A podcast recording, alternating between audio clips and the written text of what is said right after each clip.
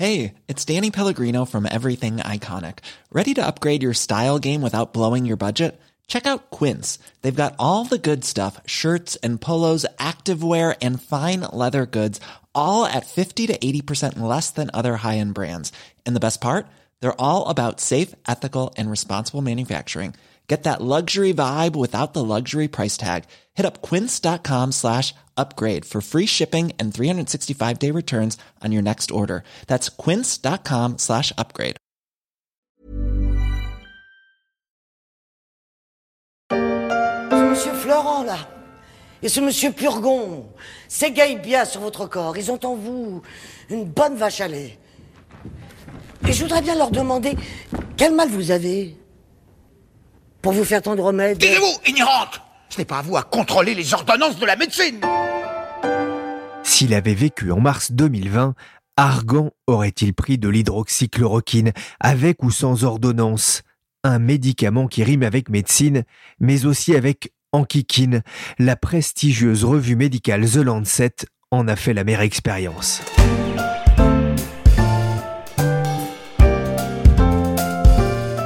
Je suis Pierrick Fay, vous écoutez La Story, le podcast d'actualité des échos, et je vous propose d'ausculter le business de ces revues et les conséquences de ce que certains appellent déjà le Lancet Gate.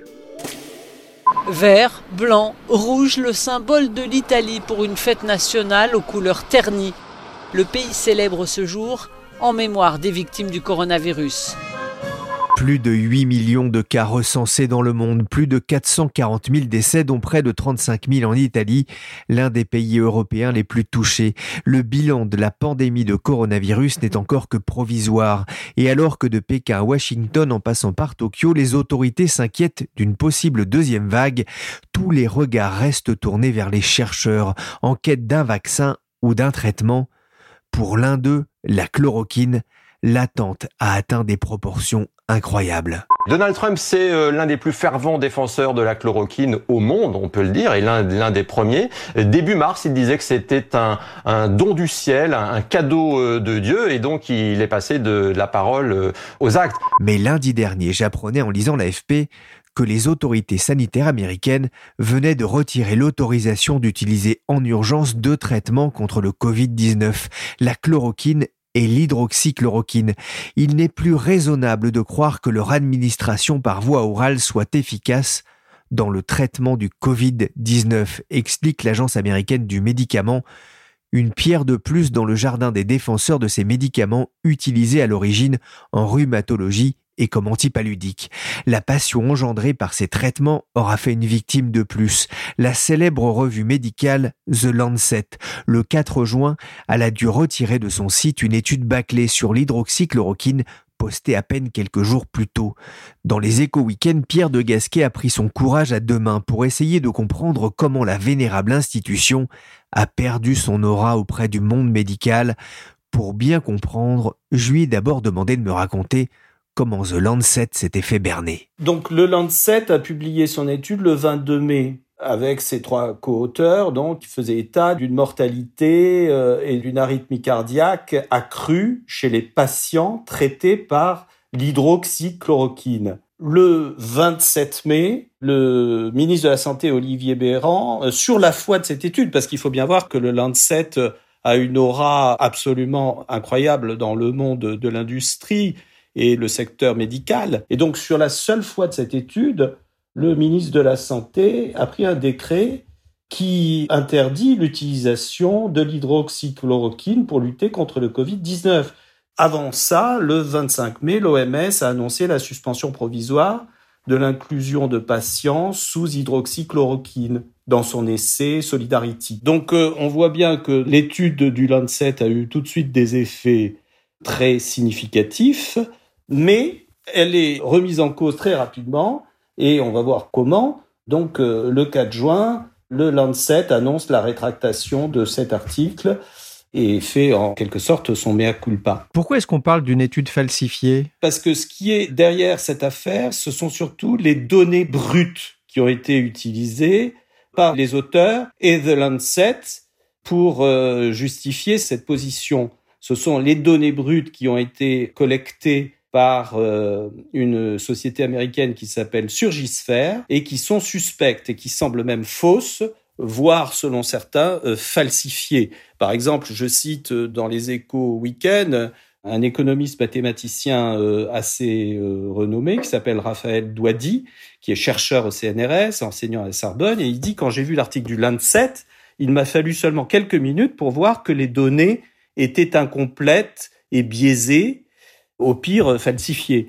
Donc, euh, évidemment, il le dit après coup, mais on peut penser quand même qu'il y avait un problème majeur dans la collecte de ces données. Comment est-ce que le poteau rose a été découvert? Alors, plusieurs euh, sources ont remis en cause l'étude du Lancet. Évidemment, il y a l'entourage de Didier Raoult, hein, euh, grand fervent défenseur de l'hydroxychloroquine.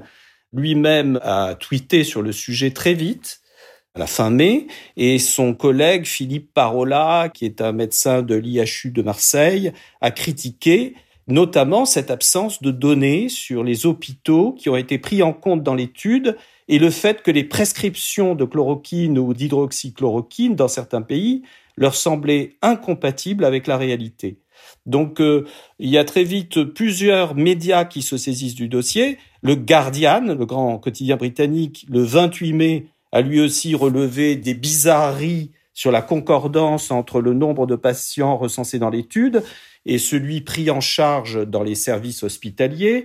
Il y a un journal australien aussi qui a très vite euh, détecté des erreurs dans la méthodologie. Et bon, euh, voilà, ça amène le Lancet lui-même à faire machine arrière. Qu'est-ce qu'on sait de, de Surgisphère, hein, cette start-up qui est à l'origine de l'étude? Alors, Surgisphère, euh, on s'aperçoit très vite que c'est une petite société américaine basée dans l'Illinois qui emploie une poignée de salariés et selon euh, le Guardian, donc c'est le Guardian qui révèle ça le premier, il y a un auteur de science-fiction qui collabore à cette société, euh, une ancienne modèle de films érotiques euh, qui est la directrice des ventes, donc ça jette un peu une suspicion sur cette société. Néanmoins, il faut dire que cette société avait fournit les données à plusieurs études sur le Covid-19 et des études qui n'ont pas seulement été publiées par euh, le Lancet, puisque le, New England Journal of Medicine avait lui aussi publié une étude co-signée par euh, les mêmes trois auteurs. C'est quand même une société qui a pignon sur rue, qui a été fondée en 2008 dans la banlieue de Chicago, donc par un chirurgien d'origine indienne qui s'appelle Sapan de C, mais après, on va s'apercevoir que sa panne de C est sous le coup de trois procédures euh, pour faute professionnelle médicale aux États-Unis et que donc euh, cette société semble très fragile. À ce stade, vous vous posez peut-être la même question que moi, car c'est assez difficile à suivre. L'hydroxychloroquine est-il efficace Et que sait-on vraiment concernant ce traitement? Catherine Ducruet est journaliste aux échos, spécialiste de la santé. Alors Catherine, que sait-on de l'efficacité de l'hydroxychloroquine?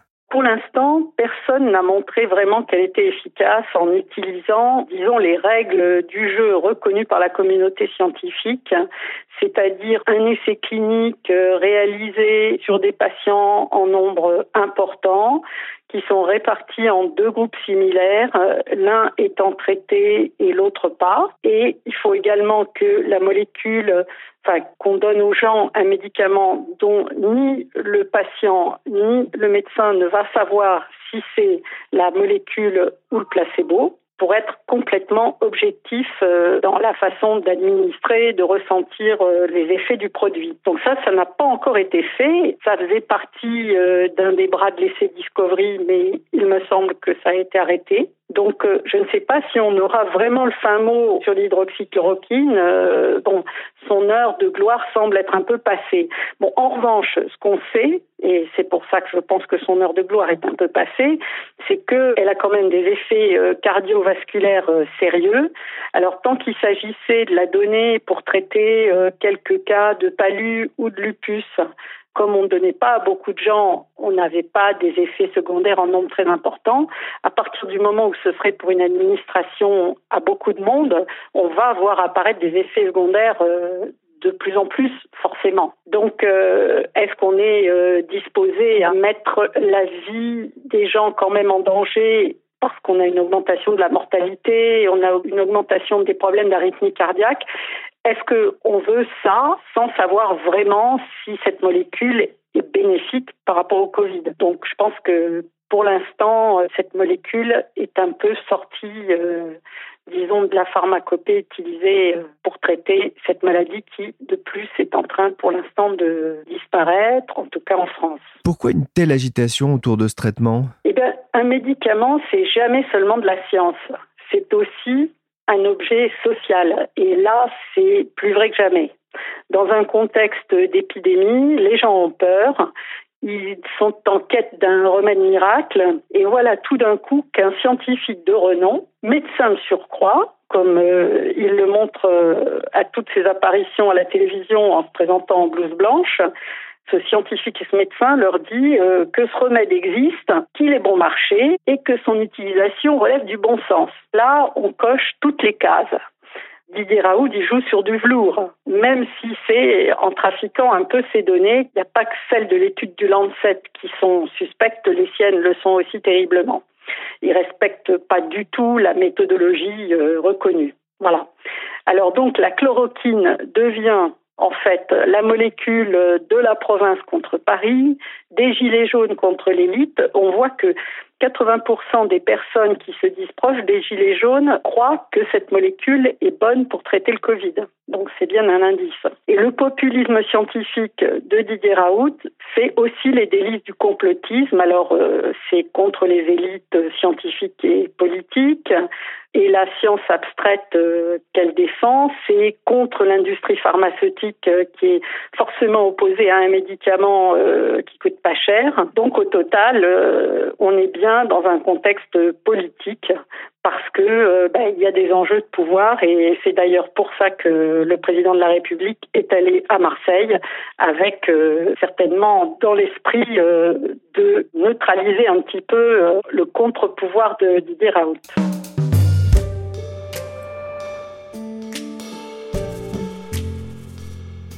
L'étude de The Lancet définitivement enterrée. Dans un communiqué, la célèbre revue médicale annonce son retrait. En cause, le doute sur la véracité des données. Il n'en fallait pas plus pour lancer le Lancet Gate et faire réagir le médiatique épidémiologiste Didier Raoult dans un entretien à Midi Libre. Professeur Didier Raoult, quelle est votre opinion vis-à-vis du scandale de ces derniers jours? Par rapport au Lancet Gate ça dépasse bien le Lancet Gate. Lancet Gate, c'est un, un, symptôme qui est tellement comique que finalement, on dirait les pieds nickelés font de la science. C'est pas raisonnable. De quoi remettre en cause ces revues médicales qui font référence. Elles sont quatre grandes, raconte Pierre de Gasquet dans son article pour les Éco Weekend. The Lancet, The New England Journal of Medicine, le JAMA et le British Medical Journal, tous nés au 19e siècle à l'instar de The Lancet qui fêtera dans trois ans son bicentenaire. D'ici là, on aura peut-être oublié le Lancet Gate. Cette affaire est toutefois loin d'être anecdotique et Pierre, elle interpelle aujourd'hui sur la façon dont ces revues fonctionnent? Historiquement, c'est intéressant, ça c'est Robert Maxwell, vous savez, le mania britannique des médias euh, qui était le propriétaire du Mirror. C'est lui qui a transformé ce secteur dans les années 50. parce qu'en fait, c'était quand même un génie du marketing et il avait racheté un groupe de presse médicale qui s'appelait Pergamon Press, qu'il a vendu à Elsevier euh, par la suite. Donc, euh, il n'a jamais été propriétaire du Lancet, mais c'est lui qui a instauré ces méthodes de travail avec euh, les laboratoires pharmaceutiques et cette grande proximité avec les grands laboratoires et qui a fait de ce secteur de la presse médicale une espèce de vitrine pour la recherche médicale et qui a transformé en clair ces revues en euh, vache à en cash machine. Ces revues profitent de l'obligation de publication dans le domaine scientifique décidé dans les années 1950. L'avantage est double. D'un côté, cela permet aux éditeurs de ne pas payer un cent aux auteurs de ces articles, ni aux relecteurs qui valident ces recherches, et de l'autre, elle facture au prix fort ces mêmes articles aux lecteurs à la pièce ou à l'abonnement. Alors Pierre, Comment est-ce que ces publications scientifiques fonctionnent? Les deux piliers du système de ces revues, c'est l'évaluation par les pairs, the peer review, et les, comités de lecture. Donc, euh, en fait, euh, il y a un système donc de relecture par les pairs, par les universitaires eux-mêmes, qui se notent eux-mêmes et qui font apparaître un classement. C'est ce qu'on appelle l'impact factor et qui permet de gérer les carrières. Ça va très loin puisque ça permet de gérer les carrières des universitaires eux-mêmes en fonction du nombre de citations dans les revues.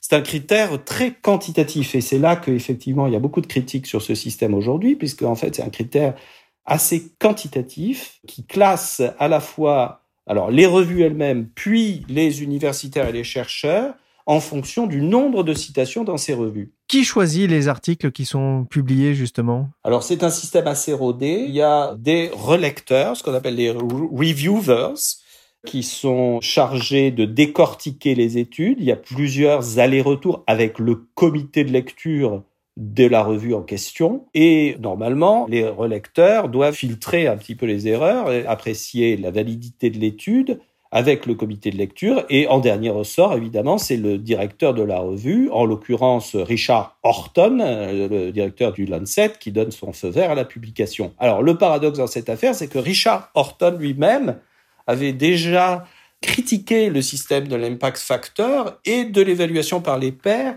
Il vient de le refaire dans une interview, notamment à Libération, euh, il y a quelques jours, en disant que pour lui, c'est un système un peu pervers. Alors c'est peut-être une manière de se défendre, évidemment, mais il faut reconnaître que depuis plusieurs années, lui-même, qui est un scientifique réputé, avait remis en cause euh, ce système. Pour The Lancet, c'est un camouflet. La revue est sous le feu des critiques aujourd'hui? Alors, The Lancet, c'est la plus prestigieuse. C'est la revue qui appartient donc au groupe néerlandais Elsevier, qui est donc la plus puissante en termes d'abonnement en termes d'impact factor, elle est à peu près dans les mêmes euh, eaux que le New England Journal of Medicine, qui est lui aussi une revue privée. Les deux autres revues que je citais appartenant aux associations de médecins. Elles fonctionnent sur le même système, mais disons qu'elles ont une crédibilité peut-être euh, plus assise, notamment le British Medical Journal, qui fonctionne sur un système un peu plus ouvert et plus transparent. Mais pour le Lancet, oui, c'est un camouflet. Et effectivement, euh, les médecins, les professeurs de médecine, euh, aujourd'hui, en fonction de cet épisode, remettent un peu le système en question. J'ai même eu euh, certains spécialistes du secteur qui parlent d'un système vicieux parce qu'il se double en fait justement de ce système d'évaluation des carrières scientifiques en fonction du nombre de publications et que ça a un impact direct sur la carrière des professeurs. Si je comprends bien, il y a un début de défiance dans la communauté médicale face à la puissance de ces revues et certains chercheurs essayent de s'en exonérer en passant par des plateformes Internet? C'est un aspect intéressant du débat aujourd'hui. Il y a une plateforme qui s'appelle arxiv.org sont diffusés des articles en prépublication. Et c'est un petit peu la tendance actuelle. Depuis euh, trois ou quatre ans, les chercheurs ne veulent plus passer sous les fourches codines des grandes revues et publient leurs travaux sur des plateformes électroniques ouvertes. Alors, le problème, c'est que, évidemment, il n'y a pas de validation par les comités de lecture et que ces études sont aussi euh, relativement aléatoires. Mais euh, c'est la tendance actuelle. La grande tendance, c'est de ne plus passer par les fourches codines des, revues.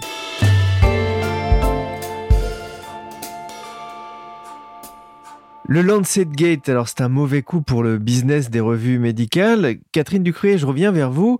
C'est pas la première fois que leur probité est mise en cause? Non, c'est pas la première fois. De toute façon, aujourd'hui, il faut bien voir que la masse des études et des recherches qui sont produites chaque année a augmenté de façon exponentielle. Et donc, statistiquement, qu'il y ait des erreurs, qu'il y ait des articles qui soient retirés après, finalement, c'est pas tellement surprenant. Ce n'est pas la première fois que ça arrive, mais là, ce couac porte sur un dossier extrêmement médiatique dans une revue prestigieuse.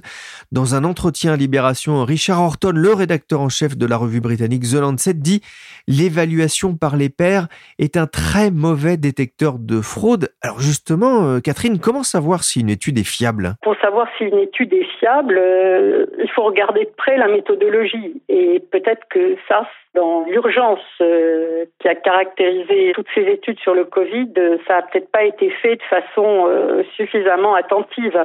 Cette méthodologie, elle est expliquée en détail à la fin de chaque article pour que théoriquement d'autres chercheurs puissent la reproduire et refaire l'expérience et voir s'ils arrivent au même résultat. Ensuite, il faut voir qu'une étude même si elle est parfaite euh, sur un plan méthodologique, si elle est statistiquement fiable, ne suffit pas pour prouver quelque chose. En général, on attend qu'il y ait d'autres publications sur le même sujet qui aillent dans le même sens, faites par d'autres chercheurs, et là, on commence à pouvoir établir un petit peu euh, une vérité scientifique entre guillemets. Donc, euh, par exemple, un indice euh, qu'il faut faire très attention, c'est quand sur un sujet, on voit citer toujours le même chercheur ou les mêmes études. Ça, c'est très inquiétant et c'est pas du tout en faveur du sérieux d'une affirmation quand elle est prouvée toujours par les mêmes personnes. Pour un médicament, d'ailleurs, les agences réglementaires demandent au laboratoire plusieurs études. Et pour que leur médicament puisse être approuvé, elles doivent se plier à la méthodologie très rigoureuse que j'évoquais euh, précédemment. Alors le public peut considérer que c'est trop rigide, que ça prend trop de temps, mais c'est quand même ça qui est la garantie du sérieux et de la sécurité euh, pour euh, le lancement d'un médicament. Parce que derrière cette affaire, en sous-jacent, il y a la critique des liens qu'entretiennent les, chercheurs et l'industrie pharmaceutique. Oui, l'industrie pharmaceutique doit faire ses études pour pouvoir faire autoriser son médicament. Bon, il faut savoir que une fois que le médicament est, je dirais, stabilisé dans l'indication pour laquelle euh, les études ont été faites, euh, en général, les labos arrêtent de faire des études sur cette molécule. Et à ce moment-là, souvent, ce sont des médecins, des chercheurs qui n'ont pas forcément de lien particulier euh, avec l'industrie, qui vont, pour améliorer leur pratique, faire un certain nombre d'études. Par exemple, euh, avec des vieilles molécules de chimiothérapie, euh, ces dernières années, on s'est dit, est-ce qu'on ne pourrait pas réduire les doses qui sont données aux patients? Comme ce sont des traitements très éprouvants, est-ce qu'avec des doses inférieures, on pourrait avoir les mêmes effets bénéfiques? Et donc avoir en même temps moins d'effets secondaires Donc voilà, ce type d'études, les laboratoires n'ont rien à faire là-dedans. En général, ils donnent la molécule où elle coûte rien et donc les, les labos euh, publics se la procurent et ça, ce sont des études qui sont financées par la recherche académique. Donc il ne faut pas croire que tout ce qui est publié dans les revues scientifiques est financé par les labos ou directement ou indirectement. Donc euh, il faut bien distinguer deux types d'études, celles qui sont financées par les labos et celles qui sont financées par la recherche publique. Mais ça ne veut pas dire que celles qui sont financées par la recherche publique sont forcément, elles non plus, euh, absentes de tout biais possible, parce que la science, c'est aussi un domaine euh, où il y a euh, des égaux, où il y a des luttes de pouvoir. Les chercheurs sont évalués sur le nombre de publications qu'ils font, sur la qualité de ces publications en fonction du journal où elles sont publiées. Et donc, voilà, il y a aussi d'autres d'autres enjeux qui sont pas forcément des enjeux d'argent, mais qui sont plus des enjeux de pouvoir, de lutte de clans. Euh. Le monde scientifique euh, n'échappe pas à ça. Catherine, ça veut dire que le Lancet Gate, hein, cette affaire, comme on l'appelle, est-ce que ça sonne la fin de l'ère des revues médicales ben, J'en doute quand même, et puis euh, je suis pas sûre que ça soit vraiment souhaitable, parce que, euh, comme on le disait tout à l'heure, il y a un nombre considérable de publications, et si chacun est confronté à tout ce qu'on pourrait trouver sur la toile, sur des sites de publication, etc., ce serait pas possible pour un chercheur, euh, même sur un domaine euh, précis comme par exemple le Covid, là, je veux dire, il y a eu des centaines de publications en deux mois. Personne peut raisonnablement évaluer en détail un individu ne peut pas faire ça. Donc c'est pour ça que les revues sont quand même, me semble-t-il, irremplaçables. C'est parce qu'elles jouent un rôle de filtre. Alors sans doute le filtre est pas parfait parce que bon ben ce sont des humains qui sont derrière, que eux aussi peuvent avoir des biais euh, d'opinion ou de pouvoir ou bon ce que je décrivais précédemment. Mais ils font quand même un travail de tri, me semble, par rapport à tout ce qui peut être publié qui est indispensable pour aider euh, ceux qui veulent euh, aller plus loin dans une recherche. Merci Catherine Ducruet, journaliste santé aux échos, et Pierre de Gasquet, journaliste aux échos week-end, pour ce décryptage du Lancet Gate. La story, le podcast d'actualité des échos, s'est terminé pour aujourd'hui. L'émission a été réalisée par Willy Gann, qui aime bien se faire dorer la pilule. Chargé de production, d'édition et de la pharmacopée, Michel Varnet.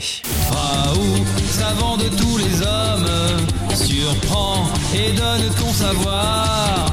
Bah toi, même si certains te pour un toujours à fond Raoult. Fan ou pas fan de Didier Raoult, marseillais ou parisien, vous pouvez retrouver la story sur toutes les plateformes de téléchargement et de streaming. N'hésitez pas à vous abonner. Pour l'information en temps réel, je vous rappelle que c'est sur leséchos.fr.